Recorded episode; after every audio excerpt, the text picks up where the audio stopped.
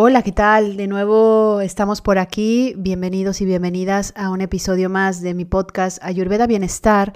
Mi nombre es Pat Bernal y como siempre estoy muy contenta eh, de poder compartir con vosotros pues conocimiento, sabiduría, vida saludable, pautas para vivir mejor y sobre todo para que podamos comprender y conocernos y ser nuestros mejores maestros, que al final de eso se trata. Si nosotros aprendemos a comprender cómo funciona nuestro cuerpo físico, nuestro cuerpo mental y nuestro cuerpo emocional, entonces descubriremos eh, casi prácticamente orgánicamente el propósito por el cual estamos aquí y fluiremos a través de la vida en lugar de ir en contra de ella. Y bueno, de eso se trata, de darte un poco de herramientas justamente para que a través de la ayurveda puedas comprender cómo funciona tu organismo, aprender a comunicarte con él y aprender a sanarlo. Pues hoy eh, estoy contenta porque nada, en dos, tres días me, marcho a India em, eh, a hacer una formación eh, específica de unas prácticas que tenía pendientes de Panchakarma. Panchakarma lo hemos venido hablando, creo que en algún episodio hablé del Panchakarma en casa. Panchakarma es el tratamiento joya de Ayurveda porque eh, pancha significa cinco, karma significa acción, significa las cinco acciones, pero es un tratamiento muy profundo en el cual eh, se hace un reset completo del cuerpo. Eh, con este tipo de tratamientos, sobre todo es muy personalizado en base al dosha, a la constitución de cada persona. Em, se hace normalmente en estadías de 8, 15 días o 21 días o incluso un mes, en donde se hace un detox completo e integral además de hacer una limpieza íntegra del estómago, del intestino delgado, del intestino grueso em, de todos los orificios de la cabeza. Entonces eh, va muy bien, sobre todo porque no es paliativo, sino que en realidad es sanador, o sea, quita, elimina toxinas desde las partes más profundas del cuerpo para poder restaurar el sistema. No es fácil hacerlo porque evidentemente eh, eh, hay mucha resistencia en, cuanto a la alimentación que es evidentemente detox y por, y por otro lado también pues que eh, en esos días hay que estar muy tranquilos y muy em, alejados del día a día porque no solamente se desprenden toxinas del cuerpo físico, sino también se desprenden toxinas de nuestro cuerpo mental y emocional, con lo cual pueden empezar a aflorar emociones que teníamos estancadas o pensamientos que nos hacían daño.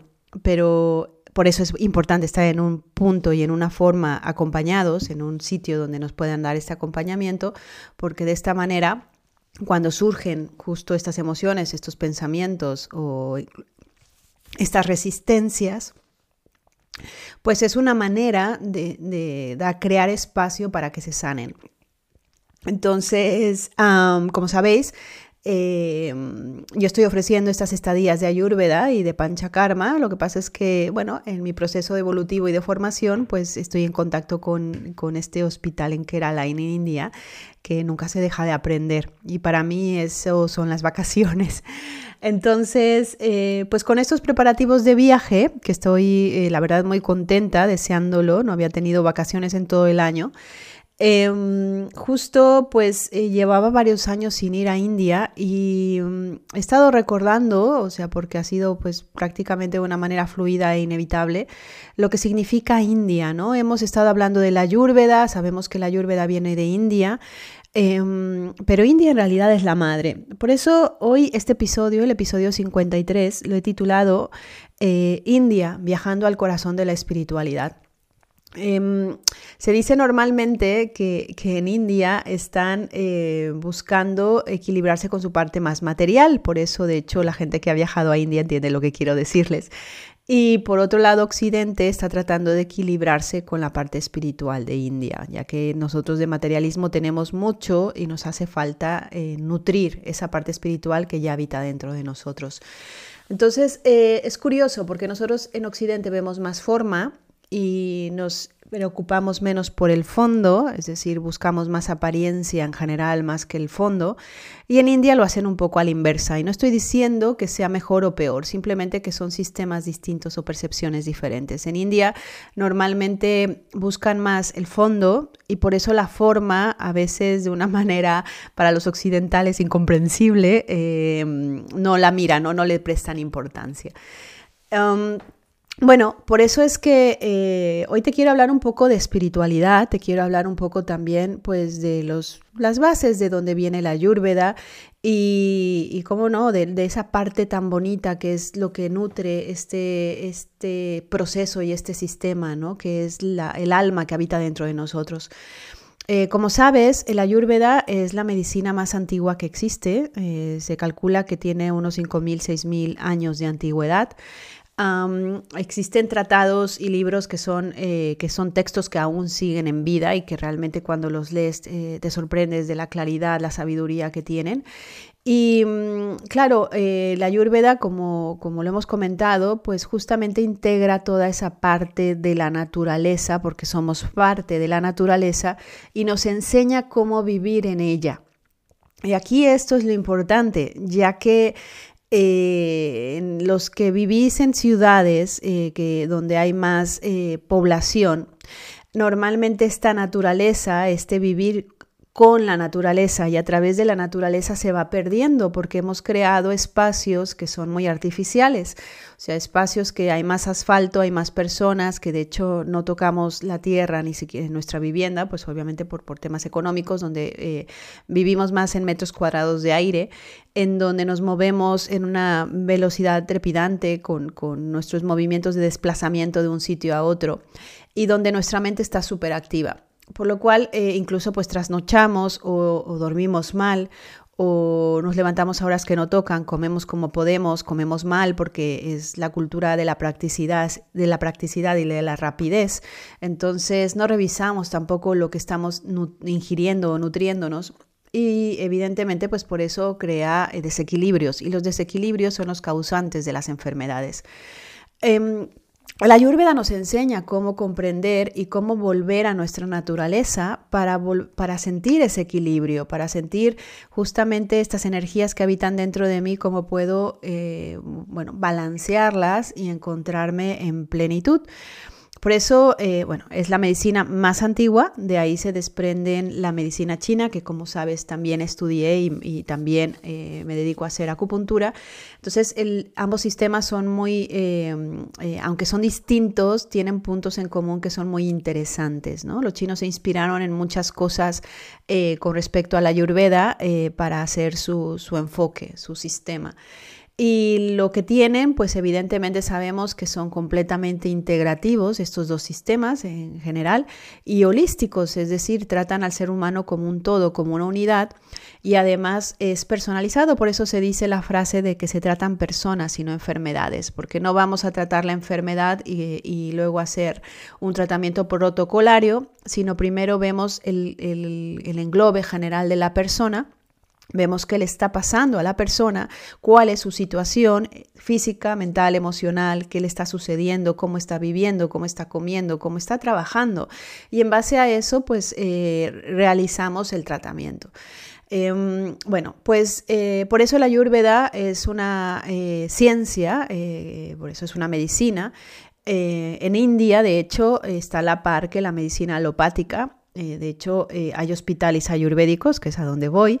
Eh, hay varios hospitales ayurvédicos alrededor de toda India y también hay farmacias ayurvédicas y la gente está muy concienciada y además lo lleva mucho en su día a día el, hecho de, la ayurveda, ¿no? De hecho, sabemos que las especias en India son, son muy conocidas, pero ellos incluso pues cuando tienen algún tipo de dolencia, pues ya lo llevan integrado como sanarlo, yendo al mercado o comprando sus especies sus hierbas, etc.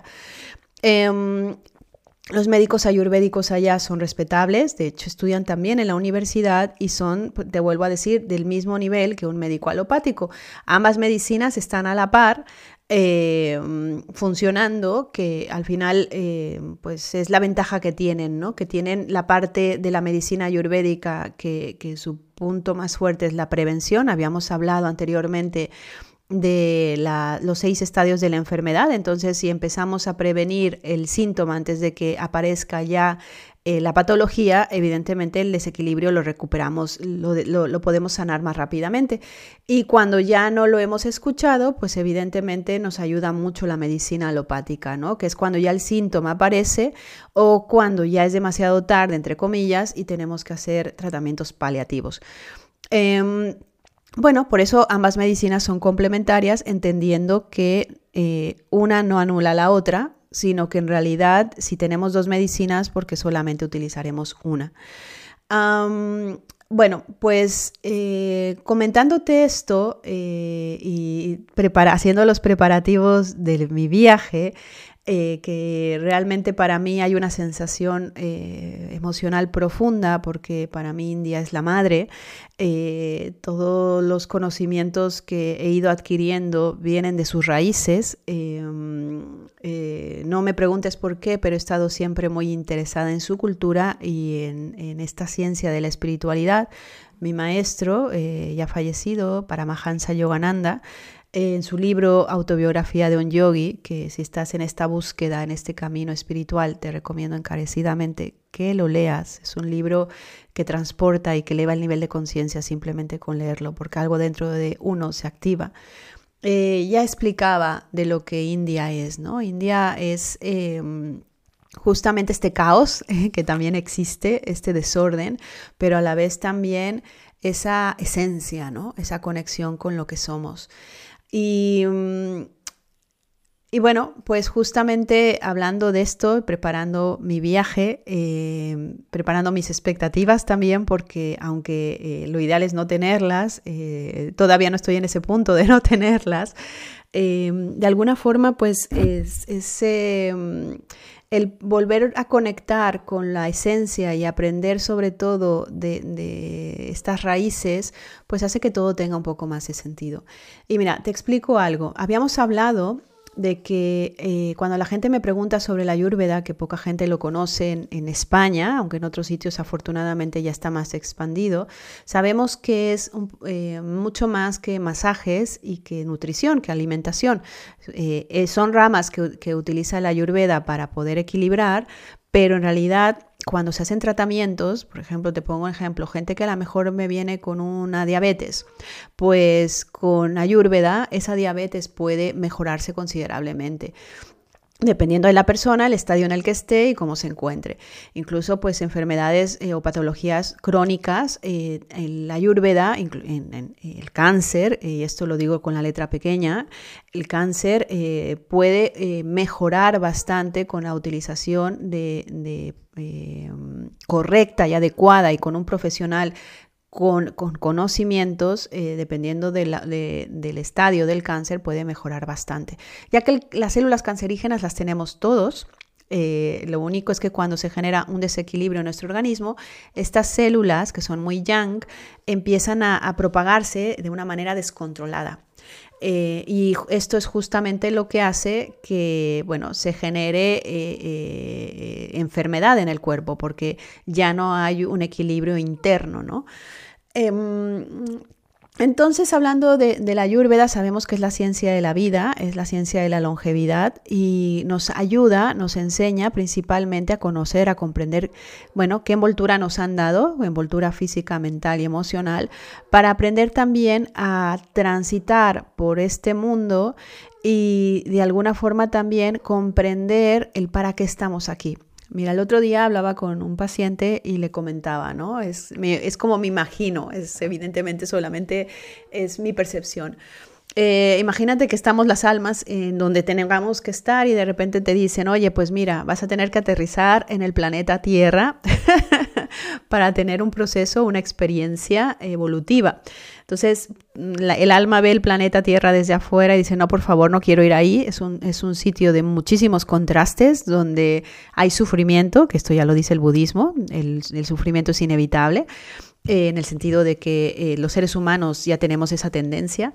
Entonces hay sufrimiento, no quiero ir allá, o sea, de hecho eh, todo es temporal, o sea, el cuerpo humano crece, evidentemente madura, se enferma, se deteriora y muere, o sea, porque yo voy a querer ir ahí.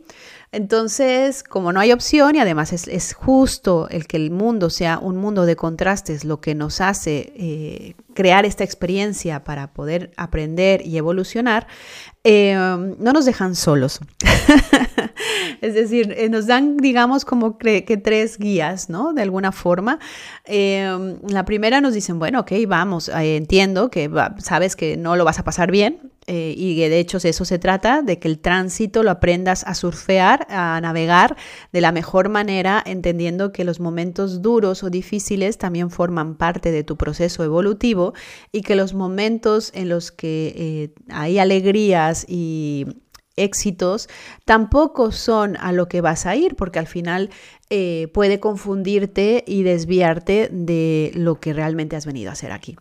Entonces, eh, te dan esta maravillosa ciencia y te dicen, no estás solo, también está el Ayurveda que te va a ayudar a comprender pues qué energías están en ti, en qué porcentaje, o sea, eh, a lo mejor comprender también si eres una persona con una constitución bata, pues porque a lo mejor tu cuerpo tiende a tener más sequedad o frío y si eres un cuerpo de una constitución pita, pues porque a lo mejor te enciendes más rápido y tienes más impulso.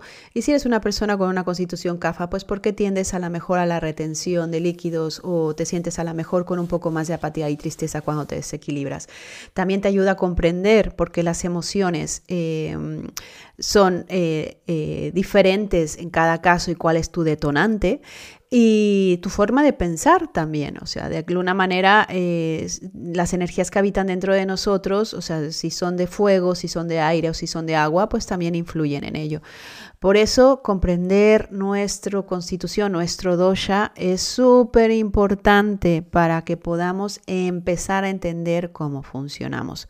Y aquí te voy a hacer un mini anuncio, porque si realmente quieres aprender a conocer cómo es tu organismo en un mini taller que estoy organizando vía online eh, por Zoom, el 22 de diciembre de 6 a 8 de la noche, eh, hora española, si me estás escuchando en otro país. Es un taller em, de dos horas en donde vamos a explicar más profundamente qué, es cada cada constitución, tanto la parte física, mental y emocional, con pautas de vida saludable y de alimentación para, cada dosha. Entonces, si estás interesado o interesada, el taller está muy bien de precio, creo que si no me equivoco son 25 euros por estas dos horas de taller. Y mm, si no has podido acceder a él, entonces eh, quedará grabado por si quieres luego adquirirlo. Eh, acabamos de estrenar también nueva web porque, eh, como te comenté, estábamos con el tema de la escuela online, entonces puedes mirarlo en institutoayurveda.com y si no me puedes escribir y te paso todos los detalles. Vale, pues entonces retomando. Eh, nos dan el libro de la Ayurveda, nos dicen no te preocupes porque si empiezas a comprender cómo funciona tu organismo, tanto físico, mental y emocional, entonces eh, de alguna manera aprenderás también a surfear las olas eh, o los estadios o tránsitos que estás viviendo en lugar de resistirte a ellos.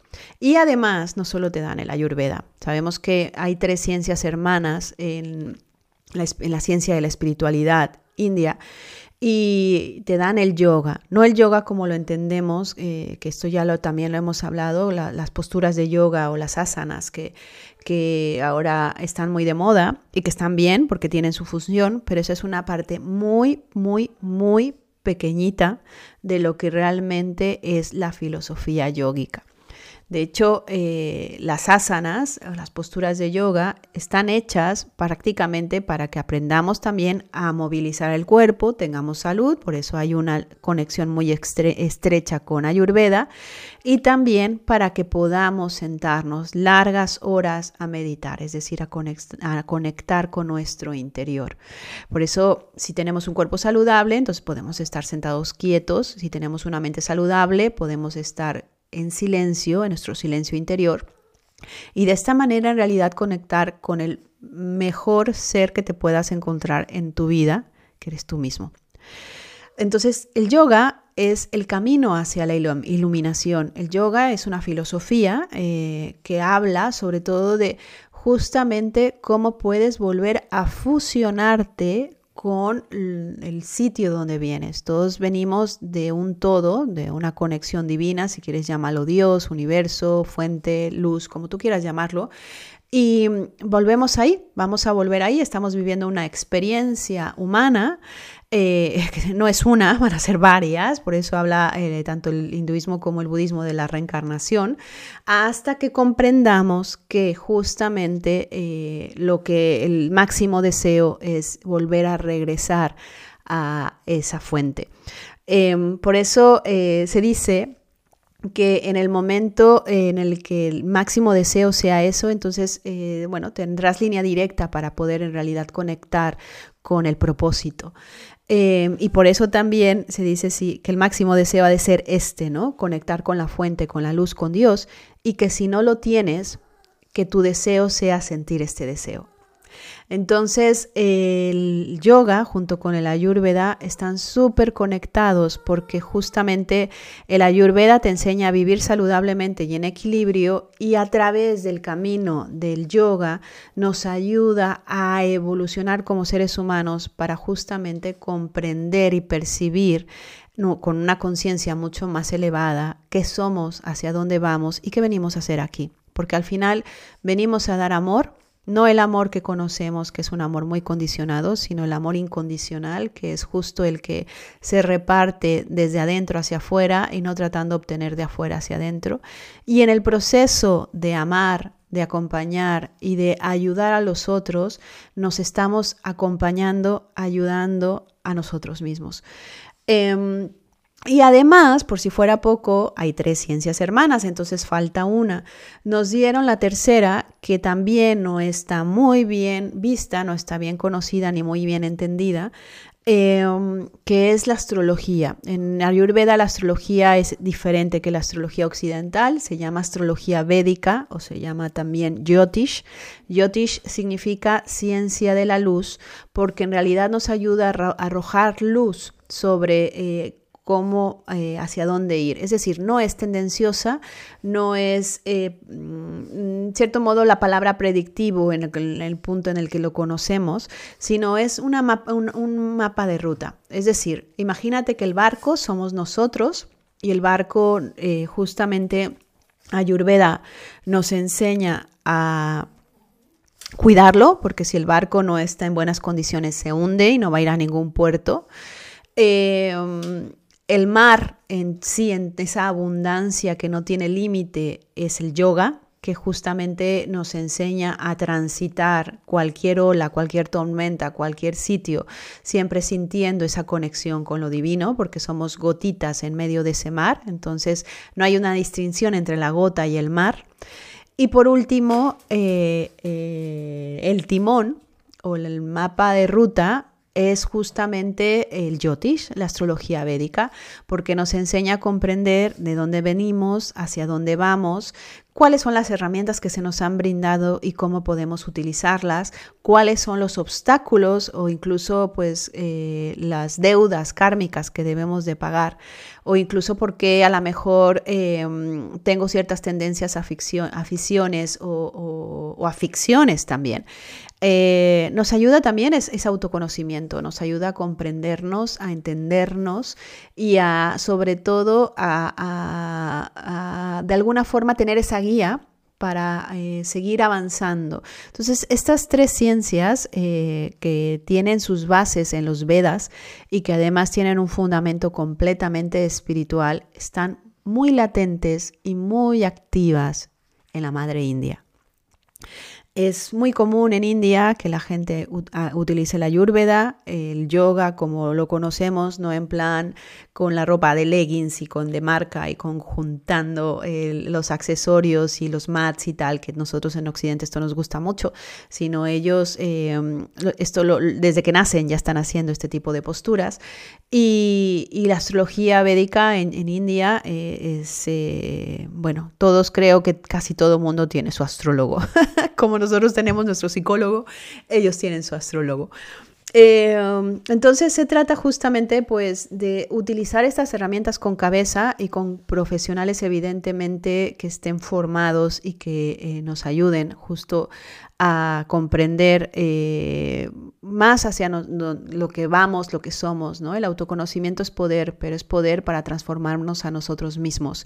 Entonces, tratar de evitarlo, perdona, pero no se me ocurre otra cosa, es estupidez. Porque al final, si eh, nos han brindado un barco, nos han metido en el mar y nos han dicho navega, puedes eh, intentar no hacerlo y puedes intentar eh, rehusarte, pero no dejarás de estar en el barco, en el mar y tendrás que ir a algún sitio. Entonces, mejor hacerlo con conciencia y además cuando empezamos a hacerlo, el viaje es divertido. porque te vuelvo a repetir, cuando conoces a la persona que habita dentro de ti, a ese ser tan maravilloso, es que jamás te vas a volver a sentir solo.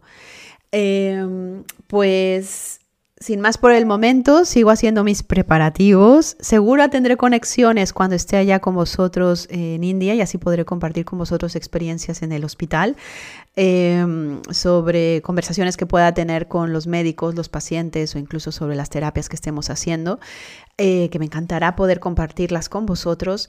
Y.